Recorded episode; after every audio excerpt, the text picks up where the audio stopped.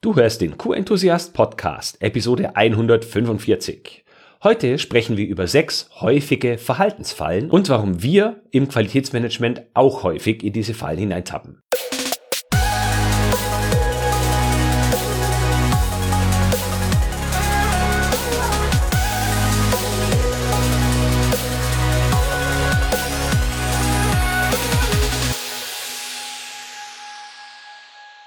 Ein enthusiastisches Hallo und willkommen zu dieser neuen Podcast-Episode. Ich bin Florian Franke, Gründer der Q-Enthusiast Academy und dies ist dein Podcast mit der QM-Umsetzungsgarantie. Auf die sechs häufigsten Verhaltensfallen bin ich aufmerksam geworden, als ich einen Artikel in der Zeitschrift Qualität und Zuverlässigkeit gelesen habe. Der Artikel wurde verfasst von drei Herrschaften von Siemens, von der Siemens Mobility GmbH, nämlich Susanne Pannes, Dr. Wolfgang Freibichler und Dr. Michael Gropp. In dieser Episode möchte ich aber nicht nur die sechs Verhaltensfallen mit dir teilen, sondern ich möchte auch mit dir darüber sprechen, warum wir im Qualitätsmanagement genauso häufig, wenn nicht vielleicht sogar häufiger als andere, in diese Fallen hineintappen.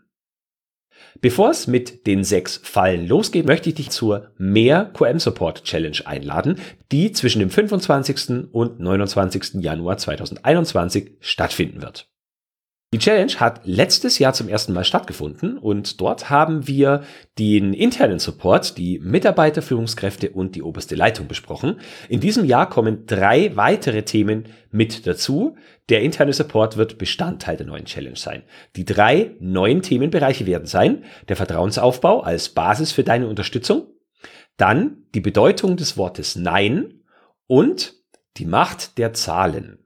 Am letzten Tag der Challenge gibt's ein Live-Web-Meeting mit dem Titel Führen oder in Klammern vorgeführt werden. Du darfst gespannt sein, was sich hinter diesen Titeln verbirgt. Ich verspreche dir, es wird einen starken Bezug zu deiner täglichen Arbeit haben. Wenn dich die Challenge interessiert und du dich jetzt noch anmelden möchtest, dann findest du alle weiteren Informationen unter www.q-enthusiast.de-support. Nach diesem kurzen Werbeblock zurück zum eigentlichen Thema, nämlich die sechs häufigsten Verhaltensfallen. Also wie gesagt, Artikel geschrieben von äh, drei Personen der Siemens Mobility GmbH und ich erkläre, ich sage dir jetzt mal, welches die sechs häufigsten Verhaltensfallen sind. Ich gehe nicht ins Detail des Artikels. Wenn du den Artikel lesen möchtest, dann darfst du dich gerne, dann darfst du gerne Mitglied der Deutschen Gesellschaft für Qualität werden, denn dann bekommst du die Zeitschrift Qualität und Zuverlässigkeit regelmäßig ins Haus geliefert und kannst auch in ihrem Online-Archiv stöbern und findest dort tausende interessanter Qualitätsartikel. So, nächster Werbeblock, diesmal nicht in eigener Sache. Jetzt aber wirklich los mit den sechs häufigsten Verhaltensfallen und was das mit Qualitätsmanagement zu tun hat. Falle Nummer eins sind Ablenkungen. Ich glaube, da kann sich so gut wie keine Person freisprechen. Ablenkungen sind überall zu finden, egal ob es Kollegen sind, die uns ablenken von einer Sache, an der wir eigentlich fokussiert arbeiten wollen, oder ob wir uns von den sozialen Netzwerken ähm, ablenken lassen, von E-Mails, von Telefonanrufen, wovon auch immer, vom eingewachsenen Zehennagel oder wir schieben etwas auf und putzen lieber die Küche, bevor wir uns an eine wichtige Aufgabe machen.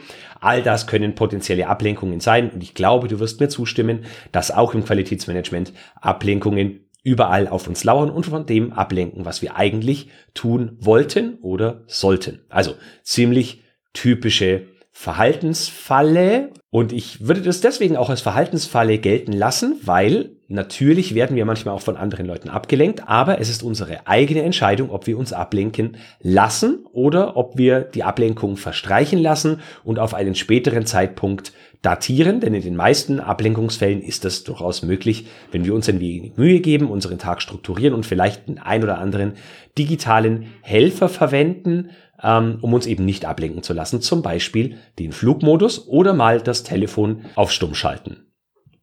Zweite Verhaltensfalle, Missverständnisse. Ja, natürlich passieren auch im Qualitätsmanagement häufig Missverständnisse. Egal ob Mitarbeiter etwas, was wir ihnen sagen wollten, nicht richtig verstanden haben oder bewusst missverstanden haben und etwas anderes gemacht haben als das, was wir eigentlich beabsichtigt hatten, oder ob wir Anforderungen, die von Auditoren oder von Kunden an uns herangetragen werden, missverstehen und etwas tun, was so eigentlich von denen gar nicht gewünscht war. Auch bei uns gibt es haufenweise Missverständnisse. Deswegen sorge in deiner Kommunikation für Klarheit, also dass andere Menschen möglichst unmissverständlich aufnehmen können, was du von ihnen möchtest und umgekehrt, wenn du glaubst, dass es nur den kleinsten Zweifel darin gibt, was Menschen dir erklären und du aber denkst, dass du sofort tätig werden sollst, dann frag nach. Wenn du nicht nachfragen möchtest, dann kannst du aber nochmal wiederholen, was du verstanden hast und somit dafür sorgen, dass andere Menschen sofort erkennen, dass du nicht richtig mitbekommen hast, was sie eigentlich von dir wollten. Und dann beginnen sie meist von alleine, dich zu korrigieren. Also Missverständnisse ausräumen in beide Richtungen, dass du möglichst dafür sorgst, dass andere Menschen kein Missverständnis dessen haben können, was du ihnen schreibst oder sagst. Und auf der anderen Seite, dass du möglichst Zweifel daran ausräumst, was andere Menschen von dir verlangen könnten, wenn es zum Beispiel um die Umsetzung von Maßnahmen oder Anforderungen geht. Dritte Verhaltensfalle, Hektik. In dem Artikel steht dazu, dass zu starker Fokus auf das Hier und Jetzt häufig zu Unpriorisierung von Themen führen würde da habe ich jetzt ein bisschen gestutzt, als ich das gelesen habe, weil ich finde, dass äh, Arbeiten im Hier und Jetzt tun wir viel zu selten. Wir fokussieren uns viel zu selten auf ein ganz bestimmtes Thema und blenden die Dinge um uns herum raus äh, aus, was ein Stück weit ja wieder ins Thema Ablenkung kommt. Aber ich glaube, das ist jetzt mit dem Satz auch gar nicht unbedingt gemeint. Ähm, viele von uns im Qualitätsmanagement, und ich nehme mich da nicht aus, auch heute noch, ich habe gefühlt da nicht so viel dazugelernt im Verlaufe der vergangenen Jahre, ähm, lassen sich vom Tagesgeschäft leiten und arbeiten genau an den Dingen, die jetzt sofort auf sie zukommen. Da gibt es einen Telefonanruf von einem Kollegen, muss sofort bearbeitet werden. Wir sind noch nicht ganz fertig damit, dann kommt eine neue Reklamation von einem Kunden, wir fangen sofort an daran zu arbeiten, obwohl die Anfrage des Kollegen noch gar nicht beendet ist. Dann fragt uns die Geschäftsleitung nach irgendwelchen aktuellen Zahlen, die mit Qualitätsmanagement zu tun haben.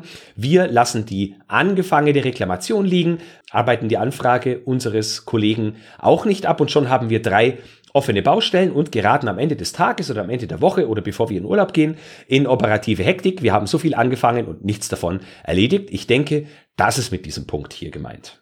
Wir sollten uns deswegen wirklich auf das fokussieren, woran wir im Moment arbeiten wollen und andere Dinge, die auf uns einprasseln, entweder aufschreiben oder entsprechend einordnen, und planen, wann wir sie denn anfangen wollen und auch andere Menschen signalisieren, wann wir mit dem Thema werden anfangen können, weil wir noch andere Dinge haben, die wir vorrangig bearbeiten müssen. Nur wenn wir erkennen, dass es wirklich notwendig ist, eine Sache anders zu priorisieren, als wir es vorher geplant hatten, weil es wirklich ein Krisenfall ist oder eine schwerwiegende Reklamation und wirklich Gefahr im Verzug ist, dann sollten wir unsere ursprüngliche Priorisierung ändern und die Sache, an der wir vielleicht gerade arbeiten, doch erst später erledigen und ein ganz bestimmtes Thema vorziehen. Vierte Verhaltensfalle ist Silo-Denken. Ich finde, das ist nicht nur eine Verhaltensfalle, sondern es ist auch etwas, wo Firmen ihre Mitarbeitenden aktiv dazu erziehen, in Silos zu denken. Spätestens dann, wenn es um ein Thema geht, für das wir nicht direkt verantwortlich sind und wir von unserem Chef gesagt bekommen, dafür bist du nicht zuständig, das macht Abteilung X. Es ist ein Stück weit natürliches Verhalten, dass wir in unserer eigenen Gruppe denken. Also dass wir zum Beispiel unsere eigene Gruppe vor anderen äußeren Einflüssen verteidigen und wenn irgendwie ein Fehler passiert ist, erstmal behaupten, das kann bei uns gar nicht gewesen sein, sondern die Schuld irgendwo anders suchen oder die Schuld erstmal abweisen. Wir bevorzugen also ganz gerne Menschen, die zur gleichen Gruppe gehören. Also egal, ob du als Gruppe die eigene Abteilung siehst oder als etwas größere Gruppe nur die eigene Firma und alle Notwendigkeiten von Lieferanten und Kunden ein Stück weit ausblendest, das ist Silo-Denken. In großen Firmen ist es ganz besonders schlimm. Stell dir mal eine Firma vor, die zum Beispiel eine Qualitätssicherung, ein Qualitätsmanagement und eine Qualitätskontrolle hat und die würden alle in Silos denken und nicht miteinander arbeiten. Das kann schnell dazu führen, dass Informationen zum Beispiel an den Schnittstellen von einem Silo zum nächsten verloren gehen oder dass Aufgaben nur bis zu den Schnittstellen, also bis zur Wand quasi erledigt werden, dort liegen bleiben und nicht weitergeführt werden, weil unklar ist, wer übernimmt wann die Aufgabe ganz konkret. Man verliert dadurch auch den Blick aufs große Ganze und was dazu notwendig, was dafür notwendig ist, um eine Aufgabe bis zum Ende zu erfüllen und was andere Menschen brauchen, um nach uns die Aufgabe möglichst gut zu übernehmen und weiterarbeiten zu können. Das Denken in Budgettöpfen, also das Qualitätsmanagementbudget, das Instandhaltungsbudget, das Produktionsbudget und so weiter, das befeuert natürlich ein Stück weit auch dieses Silo-Denken, vor allem wenn es dann halt eben um diese Kosten in den Budgets geht, welche Abteilung welche Kosten übernimmt und welche andere Abteilung eben nicht, oder welche Abteilung zum Beispiel ein Projekt startet, was wiederum mit Kosten oder mit Ressourcen zusammenhängt, die dort über das Jahr, die dort am Anfang des Jahres budgetiert wurden. All das zementiert zu so dieses Silo-Denken und sorgt eben dafür, dass wir nicht mehr über den Tellerrand hinausblicken und entsprechend zusammenarbeiten. Die fünfte Verhaltensfalle sind Vorurteile. Auch das Qualitätsmanagement ist voll von Vorurteilen, spätestens dann, wenn wir in der Kaffeeküche zusammenstehen oder während Corona-Zeiten digital miteinander plaudern und über unsere Kunden lästern. Ja, die Kunden sind alle so anspruchsvoll und herausfordernd. Ja, die Kollegen aus Abteilung X, die sind immer ganz besonders so. Ach ja, die Leute aus dem Controlling, die sind alle typisch. Äh, Vorurteile gegenüber Personen, gegenüber Kundenkreisen, gegenüber Branchen. Die Welt ist voll von Vorurteilen und ein Stück weit wollen wir Menschen uns selbst damit schützen, dass wir sehr schnell einkategorisieren, ob Menschen oder Sachverhalte uns gefährlich werden können. Oft verharren wir in diesen Vorurteilen und es ist für viele Menschen äußerst schwer, auch mit neu gewonnenen Eindrücken von den einmal gefassten Vorurteilen wegzukommen, egal ob positiv oder negativ.